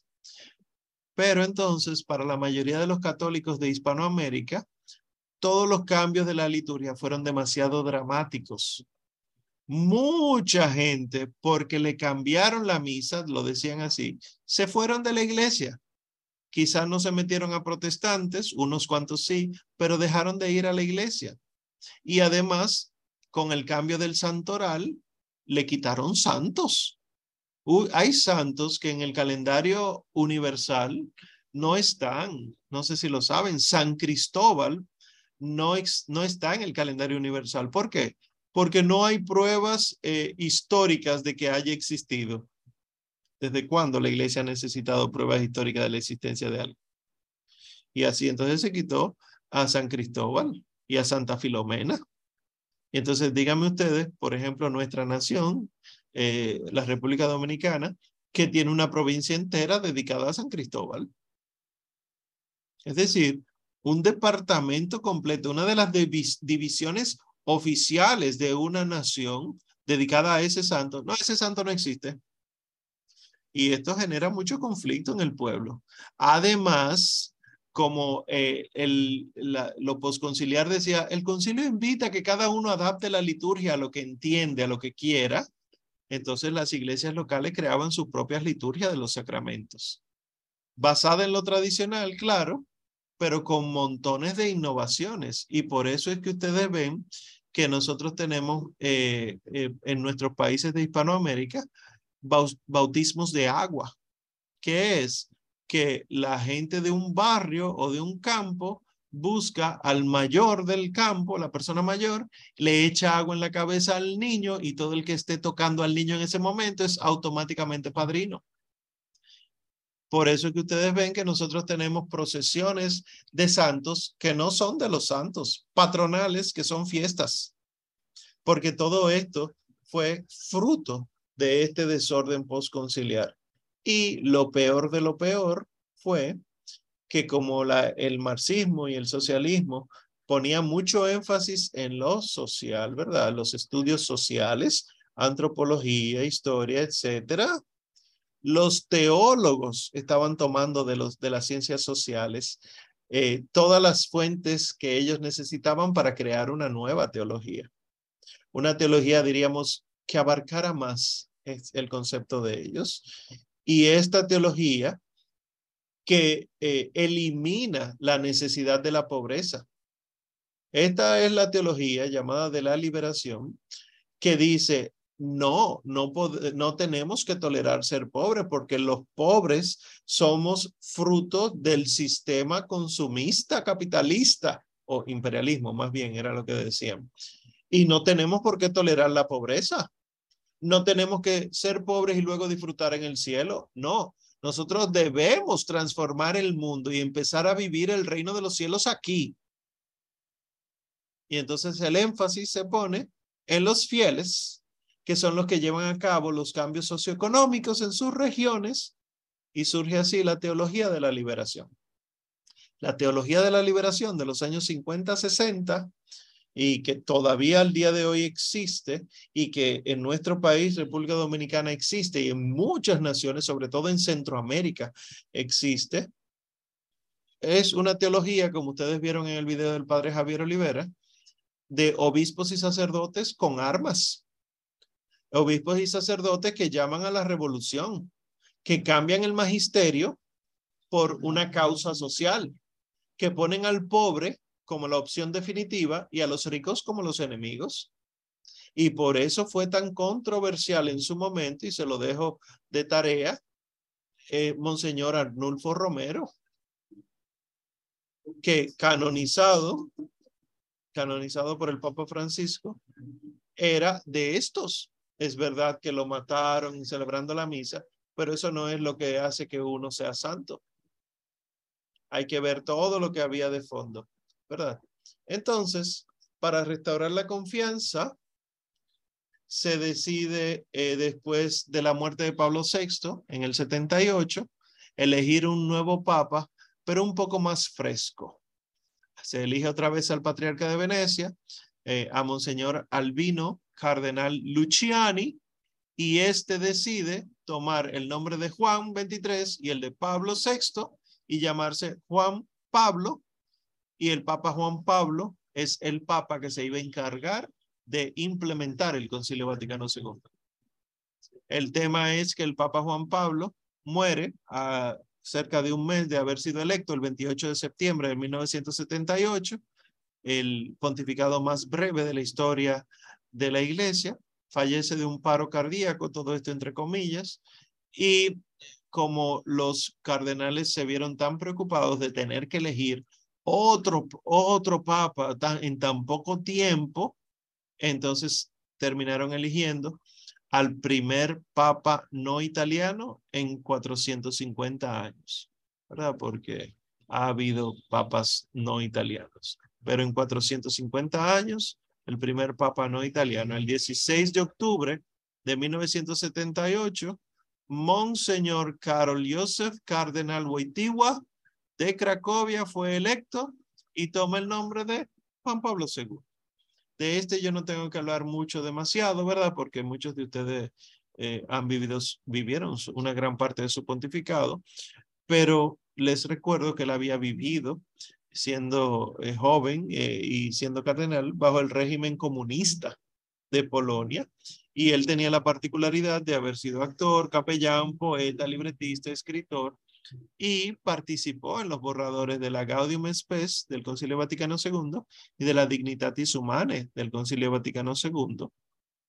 Y fue quien se encargó de dirigir una renovación que hubo gracias al Espíritu Santo de la devoción por la presencia real de Cristo en la Eucaristía. El hecho que nosotros tengamos adoraciones perpetuas, capillas de adoraciones perpetuas y, y que la gente busque eh, estas procesiones fue por el Espíritu Santo, no ha sido ninguna eh, decisión de ningún papa ni de ningún órgano de la iglesia. El Espíritu Santo, por una razón que solo Él conoce, solo Dios conoce, decidió aumentar la devoción a la en la presencia real de Cristo en la Eucaristía eh, en tiempos del pontificado de Juan Pablo II. en el mundo en el que estaba entonces siendo elegido Juan Pablo II, incluyendo lo que estaba ocurriendo en la iglesia, era necesario que este pontificado fuera firme, pero a la vez esperanzador. Entonces, la primera encíclica de Juan Pablo II fue Redemptor Hominis en 1979 y él decía, oye, la dignidad humana es irreductible, los derechos de todos los seres humanos son inalienables La solución a las, las amenazas que está viviendo el hombre ahora residen, y aquí lo cito la Redentor Hominis, en la prioridad de la ética sobre la técnica, en el primado de la persona sobre las cosas, en la superioridad del espíritu sobre la materia. Si ustedes se fijan, esa, esa línea fue totalmente ignorada en todas partes del mundo con la fabricación de las vacunas anti-COVID. El Papa entonces, el Papa Juan Pablo II, es el que llevaría a la Iglesia hacia el tercer milenio, llevando a cabo la implementación de la reforma del Concilio Vaticano II. Él entendía que había dos amenazas serias en el mundo. El humanismo secular del comunismo marxista, la Unión Soviética y todos sus estados títeres, y el humanismo secular de la sociedad consumista, que era básicamente Estados Unidos y Europa Occidental. Porque no olviden que las repúblicas son fruto del humanismo secular. Y lo que había ahora mismo eran repúblicas, naciones. Y estas naciones humanistas seculares, unas eran comunistas y otras eran consumistas. El Papa es, eh, Juan Pablo II, es muy conocido por haber destruido el comunismo. Cuando él fue a visitar a Polonia en 1979, se causó una, una situación que empezó el desplome del comunismo, que fue que a pesar de que el gobierno se opuso, montones y montones y montones de personas fueron a, ver al Papa. Y esto entonces demostró eh, al gobierno y a, las naciones que el comunismo no tenía tal poder.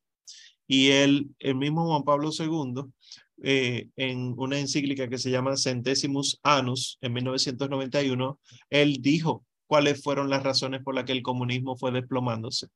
Él decía, es el vacío espiritual que provocó el ateísmo. Y esto llevó a los jóvenes a descubrir las raíces religiosas de la cultura de sus naciones y la persona misma de Cristo como respuesta existencialmente adecuada al deseo del bien, de verdad y de vida que hay en el corazón de todo hombre.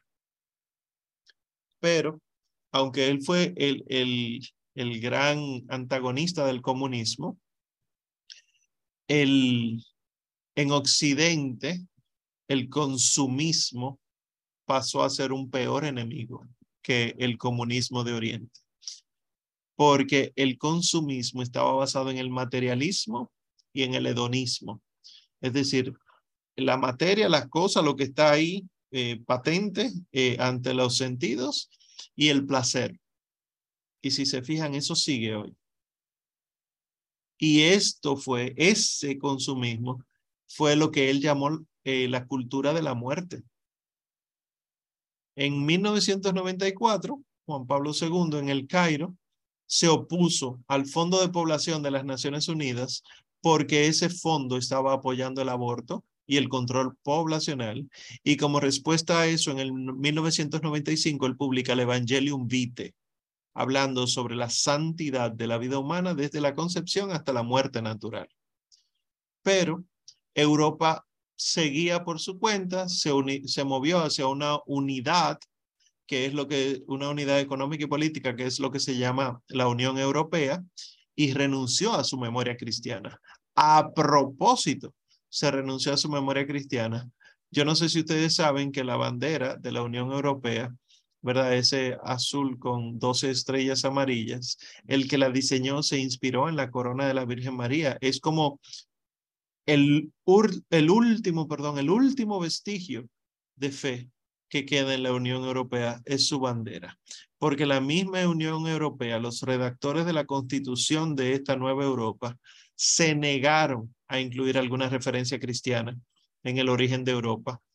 Y obviamente disminuían aún más las vocaciones, entonces disminuía entonces la práctica religiosa y eh, San Juan Pablo II lo describe en la exhortación posinodal Ecclesia in Europa del 2003, en el numeral 7, él dice, en muchos ambientes públicos es más fácil declararse agnóstico que creyente. Se tiene la impresión de que lo obvio es no creer, mientras que creer requiere una legitimación social que no es indiscutible ni puede darse por descontada. Y si se fijan, el Papa Juan Pablo II no venció este consumismo. Al día de hoy es más fácil que tú te declares agnóstico y seas bienvenido a tu declararte creyente y seas maltratado y considerado estúpido.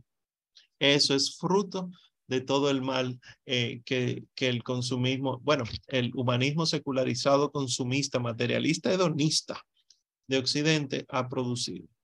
El Papa entonces tuvo que enfrentarse a lo que ocurrió en la iglesia.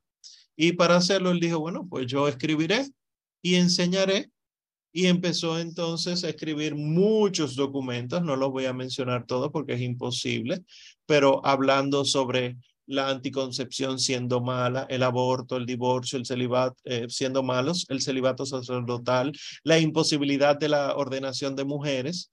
Y, por ejemplo, podemos mencionar la Borem Chersens de 1981, es Doctrina Social de la Iglesia, sobre el trabajo humano. Solicitudo Rei Socialis de 1987, de temas de interés social, otra doctrina social de la Iglesia.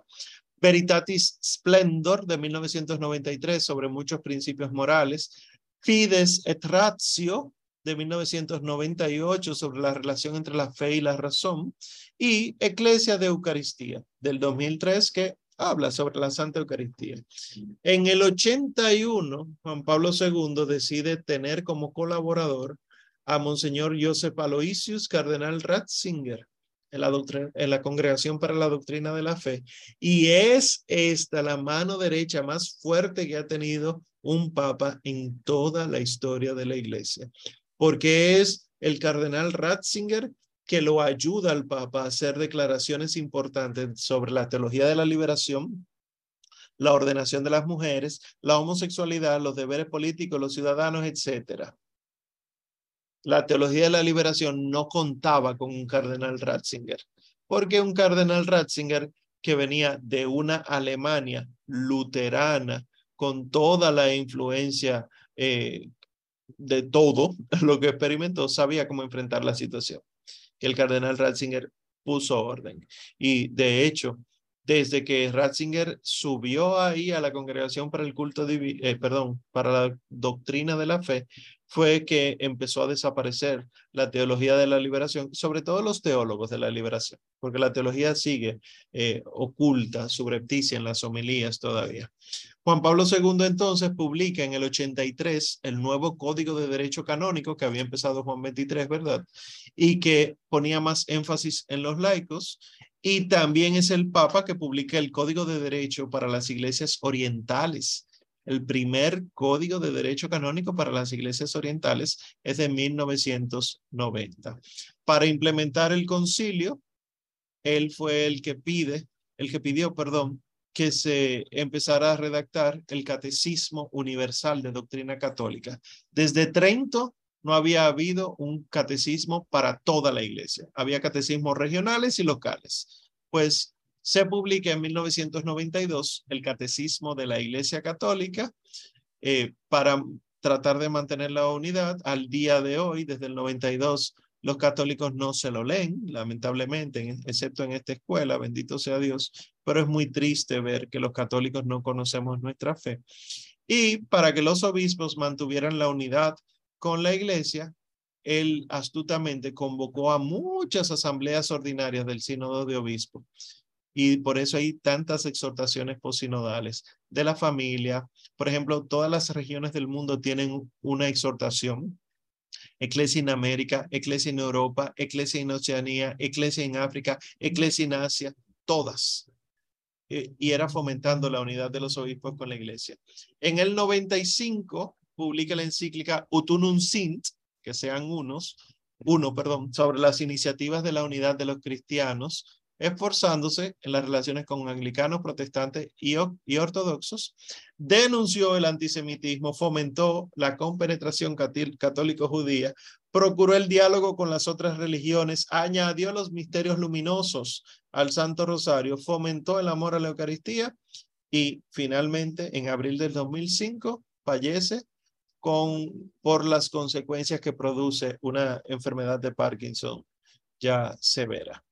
Entonces, A los pocos días de haber presidido el funeral, Monseñor Joseph Aloysius Cardenal Ratzinger es electo el eh, Papa 265 de la Iglesia, el duocentésimo sexagésimo quinto Papa de la Iglesia, tomando el nombre de Benedicto XV en atención a San Benito, lo dijo él.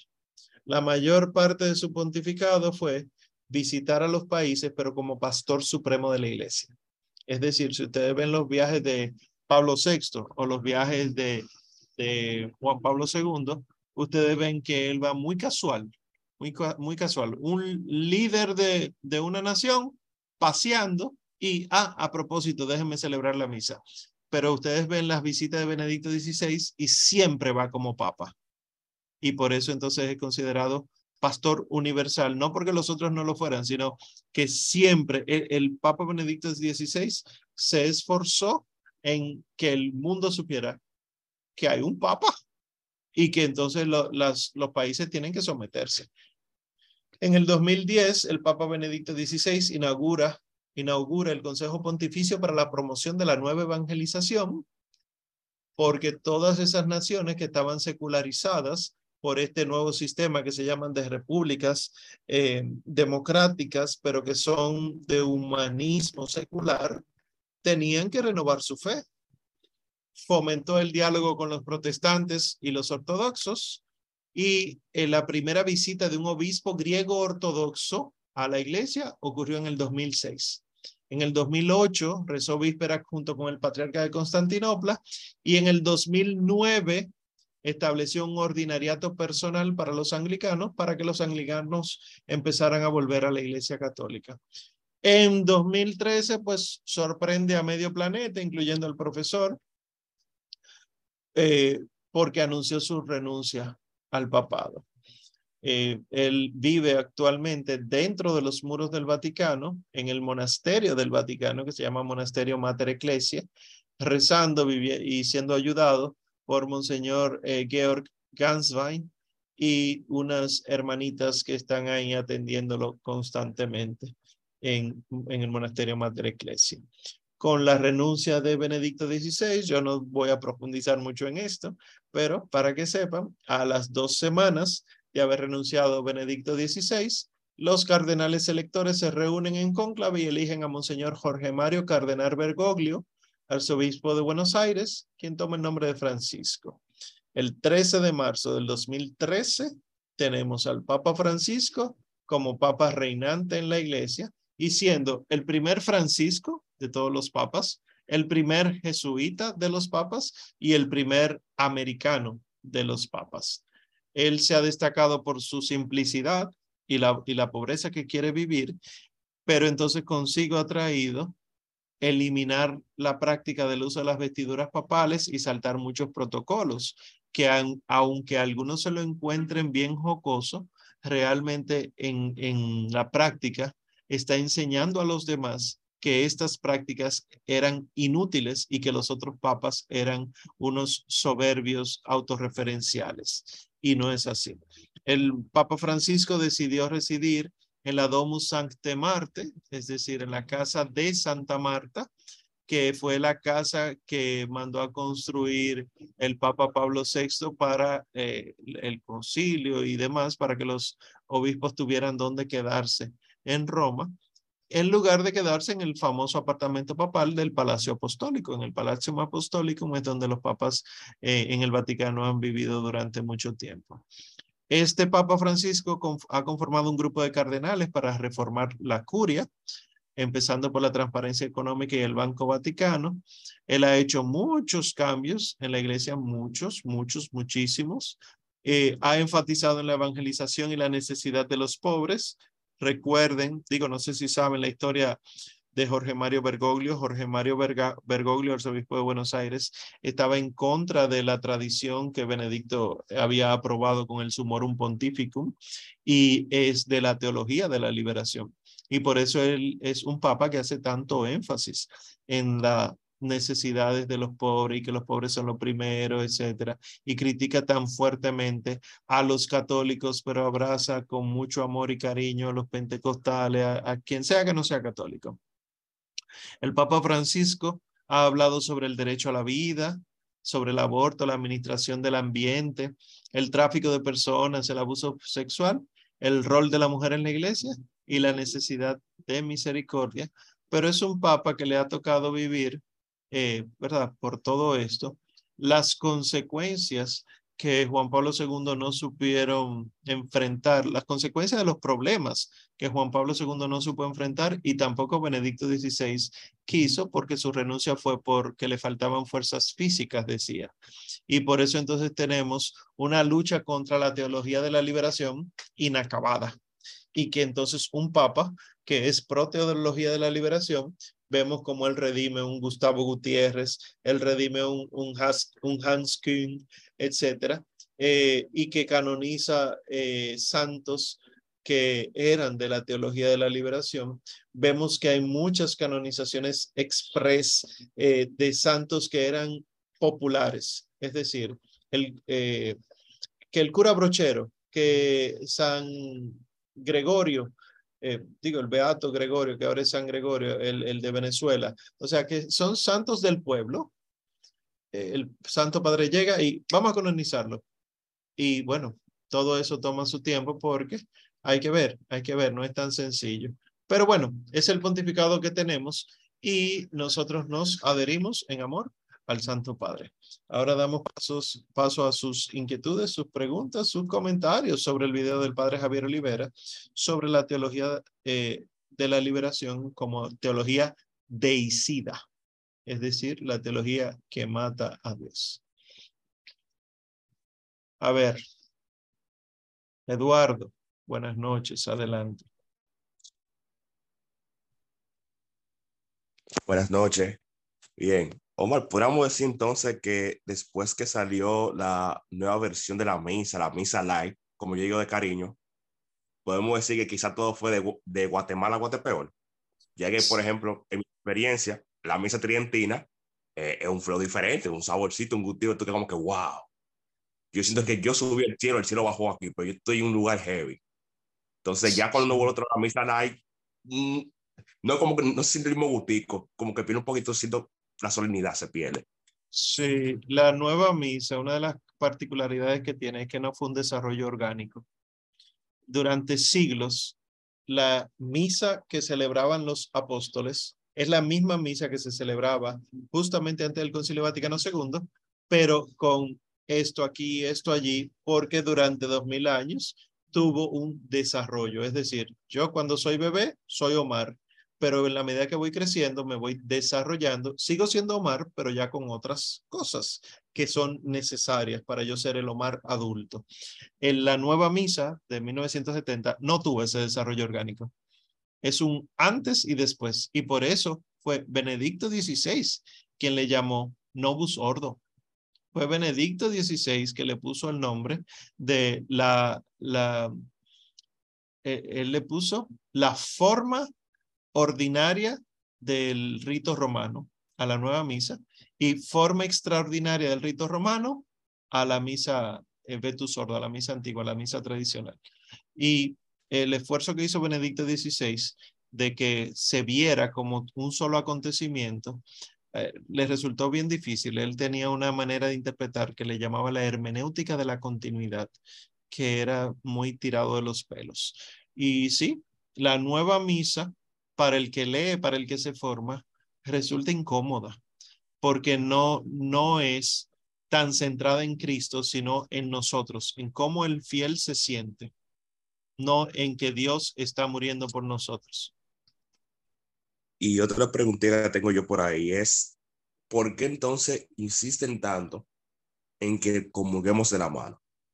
¿Por qué no el mismo sacerdote hace hincapié en eso porque ellos lo saben?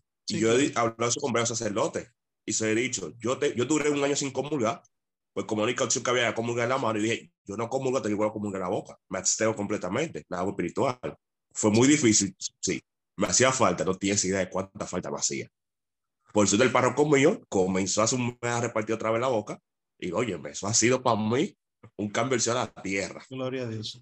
Bueno, eh, cuando estaban exorcizando, exorcizando Annelise Michel, la niña en quien se basa la película El exorcismo de Emily Rose, uno de los demonios que estaban siendo exorcizados de ella decía, la comunión en la mano es obra de nosotros. Y qué contentos estamos nosotros con eso. Porque la comunión en la mano empieza como una disidencia. Unos obispos en uno de los Países Bajos, no recuerdo cuál era, si Bélgica, Holanda, eh, decidieron eh, comulgar en la mano, imitando el protestantismo, que no cree en la presencia real de Cristo en la Eucaristía, y a manera de inclusión. Y el Papa Pablo VI prohibió eso y mandó un cuestionario mundial preguntándole a los obispos del mundo si podíamos aceptar eso. Y la inmensa mayoría de los obispos del mundo dijeron, no queremos comunión en la mano.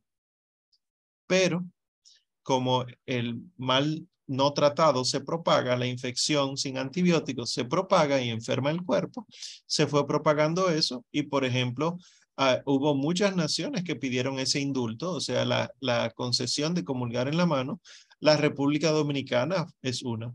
La Iglesia Dominicana solicitó el indulto de comulgar en la mano, que a pesar de que su origen es equivocadísimo, es un indulto. O sea, es parte de las estructuras jurídicas de la iglesia. Es terrible lo que estamos viviendo.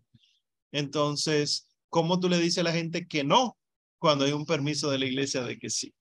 Es terrible. Pero eh, ahí es que reside, en, en estas pruebas es que reside la virtud.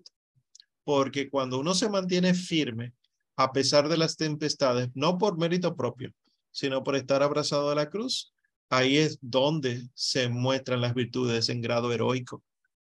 Y eso, vivir las virtudes en grado heroico, es el primer paso de la santidad. Bien, gracias, Eduardo. Walkiria, adelante, buenas noches. Hello, una clase un poco intensa, pero sobre el video. Por ejemplo, a mí me gustó mucho.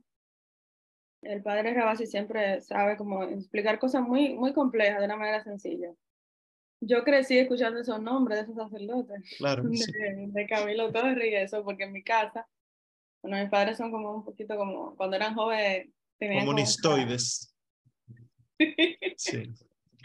Pero viendo el video y escuchándote a ti, y algunas conversaciones que tuvimos hoy, tengo que seguir diciéndolo en las redes sociales, eh, mis padres que seguían a todos esos, a esos líderes, nunca terminaron metidos en la iglesia comprometido. Claro. Ellos se acuerdan de ello y te lo mencionan como un paradigma de lo que es un sacerdote, porque, por ejemplo, para mi papá, un sacerdote es una persona que se mete en, todo. No es que debemos de ser, eh, yo creo que la iglesia nunca ha sido indiferente. Yo creo que de eso no se le puede acusar a la iglesia. Pero si la iglesia solamente se encarga de resolver cosas del aquí y el ahora no tiene razón de ser. Y, y yo digo, por eso yo te pregunto a ti, a ver si tú me dices, tú te quedas como, ¿para qué se meten a cura? Claro. Tú estás atentando contra, oye, vamos a sacar la fe, vamos a usar solamente el, la conveniencia. Tú estás atentando contra tu supervivencia. Sí. Porque si la iglesia no, no va a dar nada espiritual ni trascendente, no tiene razón de ser. Para eso está la ONU, para eso está UNICEF. Y me gustó muchísimo el video por eso, porque pude como conectar los puntos de lo que siempre había oído de chiquita. Y me molestó mucho lo de la misa. Eso fue terrible. La misa guerrillera. Eso fue, eso fue una cosa terrible. Pero eso no era misa, porque él dio un pan como de agua, un pan como sobao. Después me tranquilicé, dije, eso como que no es misa, porque la, la, la, el pan que él está dando no tiene la, las indicaciones. Eso sería una pregunta para ti también, si tú crees que eso... Que bueno, no, o sea, misa no fue porque no se hizo conforme a, lo que la iglesia manda de que el pan tiene que ser ácimo, etcétera, ¿verdad? Eh, pero sí se dieron abusos litúrgicos. De hecho, no esa específicamente ese video, pero se compusieron misas nicaragüenses que era en esta época. Y esos cantos todavía se cantan hoy, la gente lo canta tranquilamente. Por ejemplo, la misa panamericana es fruto de la teología de la liberación y la gente dice, ¿y qué importa? Ah, el, el Gloria Panamericano que todo el mundo canta en misa de domingo es de esa misa. Y para concluir, lo que tenemos como consecuencia de gente que se preocupó mucho, como mis padres, durante un tiempo se preocuparon muchísimo por, lo, por los problemas sociales, pero se descuidaron de su alma. Espero que en este último tramo, pues ellos se preocupen por eso también. Amén. Sí, el Señor ilumina. Nunca debemos olvidar que a pesar de que estamos en, en un momento de oscuridad, el Señor sigue siendo el, el esposo de la iglesia. Es Él. Y Él permitirá lo que tendrá que permitir. Lo que nosotros tenemos que mantenernos firmes para que cuando el Señor se lleve a la iglesia hacia el cielo y los malos se queden abajo, nosotros estemos en la iglesia, no fuera de ella. Julio, buenas noches. Adelante. Muy buenas noches. Eh, yo tengo una pregunta. Bueno, estos temas dejan a uno con varias preguntas, pero hasta Sí. donde la, la mente puede lle- llevar a uno, yo voy a hacer la siguiente. Em, después de los cambios producidos del Concilio Vaticano II, muchos de los de los que están aquí lo saben, quizás otros no, pero surgieron grupos que se opusieron al Concilio Vaticano II y muchos de esos grupos llegaron a extremo herético, o sea, Sí. terminaron declarando que el Papa reinante no era Papa, que la sede se encontraba vacante, que Sí. ese concilio no, no es concilio nada, es decir, eh, llegaron a extremos. Em, ¿ha habido en algún momento una declaración formal de la iglesia condenando algún contenido de esa doctrina? ¿O la iglesia se ha mantenido básicamente como en materia doctrinal en cuanto a esos grupos como eh, neutral, neutral en el sentido de que no se ha pronunciado en cuanto a lo que ellos expresan, no, no sus acciones sismáticas de alguno de ellos. Pues sí, eh, ha sido Ratzinger, Benedicto XVI. Juan Pablo II no se metía en esos temas directamente él, porque él tenía en mente la figura del Papa que le caía bien a todo el mundo y por eso él no podía estar criticando eso. Pero Ratzinger, que estaba en la congregación para la doctrina de la fe, era el que bajaba las rayas hasta tal punto, por ejemplo, el ecumenismo, según Ratzinger, uno no puede ir a hablar con no cristianos si primero no sabe quién es uno. Eso es un documento de Ratzinger. Pues lo mismo hizo Ratzinger con respecto de Monseñor Marcel Lefebvre, con, con respecto de la iglesia, la iglesia veterocatólica. Eh, él escribió también sobre la iglesia palmariana. No dijo nada del papa, entre comillas, que murió hace poco de Estados Unidos, eh, Pope Michael. Él no dijo nada de eso porque Pope Michael era él y su mamá. O sea, no era un cisma de la iglesia. Eh, pero sí llegó a decir muchas cosas, como, tanto como Ratzinger como eh, Benedicto XVI. ¿Y qué pasó? Que muchos de estos teólogos comunistas de la Madre Iglesia, sacerdotes y obispos, lo criticaron mucho. Yo tengo una experiencia de, con un sacerdote formador que yo tuve en el seminario, que actualmente es obispo, eh, que cuando yo estaban enseñándonos ecumenismo falso, y yo muy, yo le digo, pero eh, padre, y el documento Dominus Jesus que escribió eh, Ratzinger con respecto del ecumenismo, no deberíamos hacerle caso. El hombre se ofendió, dijo de todo y se acabó la clase en ese momento. Que, en resumen, ese documento hizo mucho daño a la iglesia, dijo él. Y así se expresan muchos. Cuando uno quiere mantener la fe, usted es el que está mal. Y bueno, sí los hay, sí los hay, hay muchos. Lo único que ya como papa, Benedicto XVI, también fue engañado en muchas ocasiones. Por ejemplo, para él levantar la excomunión de los obispos lefebristas, eh, él eh, hizo una comisión para estudiar todo y luego entonces él levantar la excomunión. Pues él levantó la excomunión y luego llovieron las críticas porque le dijeron, usted nunca investigó que ahí hay obispos negacionistas, negacionistas del holocausto judío, que dicen el holocausto nunca existió. Y eso fue una vergüenza pública para Benedicto XVI y, no, y es culpa de él y no es culpa de él. O sea que hay de todo, hay de todo. Estamos infiltrados, hay masones, hay eh, New Age, hay de todo dentro de la iglesia y tenemos que mantenernos firmes en Cristo, porque si no, no nos van a engañar los demonios. Gil Alexander, buenas noches. Buenas noches, ¿se escucha, Se bien? escucha, sí. Em, más bien un comentario, Diga. Eh, porque me recordaste algo que yo estaba justamente hablando esta semana de que a Benedicto XVI, la imagen que uno tenía de él era la imagen de los medios que le vendió los medios a uno era mala, era negativa. Porque que obviamente, el que está dando la verdad, obviamente. Entonces ahora yo, a medida que he ido, ¿verdad? Aprendiendo sobre la fe, me estoy dando cuenta de que el que empieza a buscar la verdad se va a encontrar con toda esta, que te van a difamar, te van a decir de todo. Y, y eso fue lo que pasó con Benedicto XVI hasta cierto punto.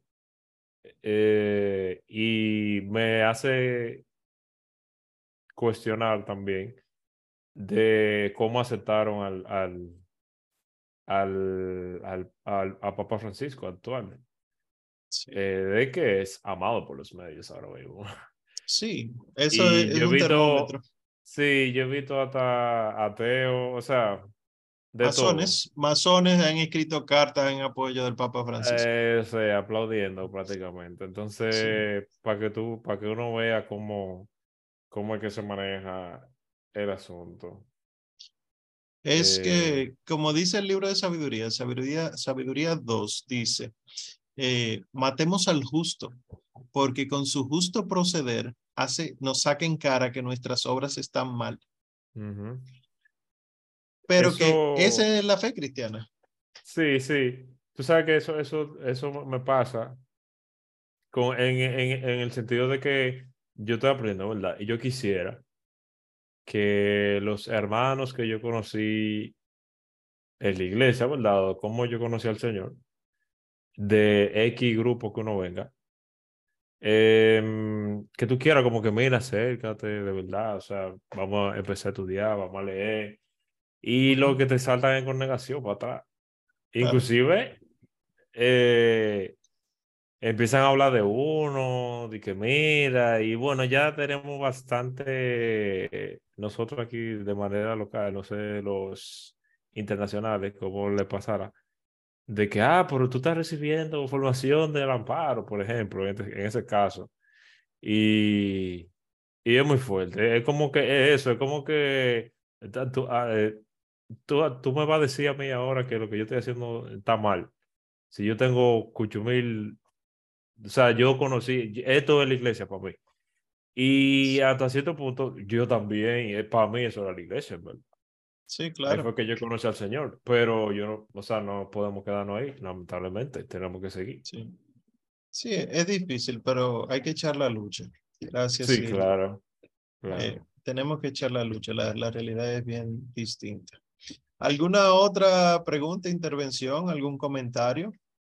Los que no han podido ver el video del Padre Javier, vayan y véanlo. Por favor, entenderán muchas cosas actuales dentro de la iglesia. Y recordemos que, aún con todos los cambios que haya, eh, que sean negativos o que no estemos de acuerdo con ellos, el Señor sigue guiando a la iglesia. El Espíritu Santo sigue siendo el alma del cuerpo de Cristo. Por lo tanto, nosotros no podemos desesperarnos o desesperanzarnos. Eso es lo que quiere el demonio. Nosotros lo que tenemos que hacer es aumentar nuestra devoción, decirle al Señor como ese hombre del Evangelio, creo, Señor, pero aumenta mi fe, porque eh, ustedes han leído, hemos todos escuchado los evangelios de todos estos días, ¿verdad? El fin se acerca, que la guerra, que los meteoritos, que el agua, que no sé qué cosa. Así es el día último y tenemos que estar preparados para todo eso. Ustedes se imaginan que mañana eh, nos despierte un sonido sumamente fuerte de una catástrofe y empieza el mundo a caerse en pedazos. ¿Dónde está mi fe? ¿Dónde está mi fe? Mi fe en, en lo que siempre digo y la vida del mundo futuro. ¿Dónde está mi esperanza? ¿Dónde está el amor que yo le tengo a Dios por encima de mi propia vida? Es eso. Vamos a ponernos en la cosa y no nos dejemos afectar demasiado, que sí que duele, duele, duele mucho ver a la madre iglesia que lo que ha sido es madre y maestra siendo maltratada por sus propios hijos, que ella ha engendrado por el amor de Dios, sido, somos hijos de ella, pero tampoco para eh, tirar la toalla, decir yo no creo en nadie, etcétera. es que nosotros tenemos que creer en lo que Cristo fundó, en Cristo, los apóstoles, la iglesia. Y esa es nuestra esperanza. Que, que estos dos mil años de historia, ¿verdad?, nos enseñen a ver que todo fluctúa. Ustedes recuerdan cómo ustedes comentaban, wow, pero esto es lo que estamos viviendo ahora, hace 1200 años, ¿verdad? Esto no es nuevo. Pues así esto puede terminar. Lo que sí es eh, meritorio que nosotros nos dejemos usar por Cristo, que nosotros seamos los otros, por ejemplo, Beatos, Miguel Pro, el Padre Pro, eh, o, San José Sánchez del Río, Cristeros, ¿verdad? O los, las otras Santa Catalina de Siena y Santa Brígida de Suecia, que seamos nosotros porque nos dejamos usar. Y no es, ah, sí, déjame escribirle una carta al Papa para que se convierta. No, en tu casa, en tu casa, en el trabajo, y si te toca escribirle al Papa, bendito sea Dios que te toque escribirle al Papa, pero saber asumir las consecuencias de eso. Está bien. Y como dice Walquiria, ya por lo menos no nos mata la sorpresa. Amén. Que no nos mate la sorpresa. Bueno, pues eh, vamos a dejarlo aquí por esta noche. Les recuerdo que la semana que viene hacemos el cierre conceptual, es decir, el jueves que viene es el último jueves de todo el curso de historia de la iglesia. La Escuela San Ireneo de León siempre acaba antes de la Inmaculada Concepción, porque a ella le debemos la escuela y por eso celebramos la Inmaculada Concepción. Vamos donde ella. Ha habido jueves que coincide 8 de diciembre, por ejemplo, el, el, el que viene, y por eso no damos clase. Terminamos siempre el jueves antes del 8 de diciembre. Y el jueves que viene, como dice Walkiria por el chat, deben venir preparados, bonitos, para una foto grupal. Recuerde que esas cosas las compartimos por internet y así se emocionan más personas, ¿verdad? Julio quiere una picadera al final de pastelitos y pisitas. Bueno, cómpralas y, y llévalas a cada uno de nuestros hogares, la Romana, eh, Santiago, etcétera. Em, y bueno, nada, eh, que Dios tenga misericordia de nosotros, ¿verdad? Porque no nos comportamos como deberíamos comportarnos con la fe. Vamos a hacer la oración final y a orar por aquellos que no estuvieron aquí porque están celebrando eh, la, el Día de Acción de Gracias en Estados Unidos. En el nombre del Padre, y del Hijo y del Espíritu Santo. Amén. Señor, qué grande eres y tu misericordia como quiera nos sobrepasa. ¿Cuántas cosas hacemos nosotros sin ti? Y como quiera, donde abunda el pecado, sobreabunda la gracia. Te pedimos, Señor, que nos hagas a nosotros causa segunda de tu providencia. Que nosotros podamos ser motivo de que otros quieran conocerte. Que no tendamos la mano por filantropía o por compromiso social, sino porque te vemos a ti en el hermano y queremos que se convierta y se salve. Te presentamos toda la historia de la iglesia. Te presentamos a la Santa Madre Iglesia, de quien somos humildes hijos te presentamos el amor que ella siempre te ha tenido, unas veces más, otras veces menos, pero siempre amada tuya. Y te pedimos de manera especial por el Papa, el Papa Francisco, el Papa actual reinante, por el Papa emérito Benedicto XVI, por los planes que tú tienes con nuestros gobernantes espirituales. Bendícelos, conviértelos a los que tienen que ser convertidos y permítelos, Señor, que puedan llegar un día al cielo, si es que verdaderamente desde la libertad se convierten. A nosotros danos entrañas de misericordia, danos deseo de conversión, permítenos tener un espíritu penitencial constante para que nuestra vida se parezca cada día más a la vida de nuestro Señor Jesucristo. Lo pedimos por Él que vive y reina por los siglos de los siglos. Amén. Que el Señor nos bendiga, nos guarde de todo mal y nos lleve la vida eterna. Amén.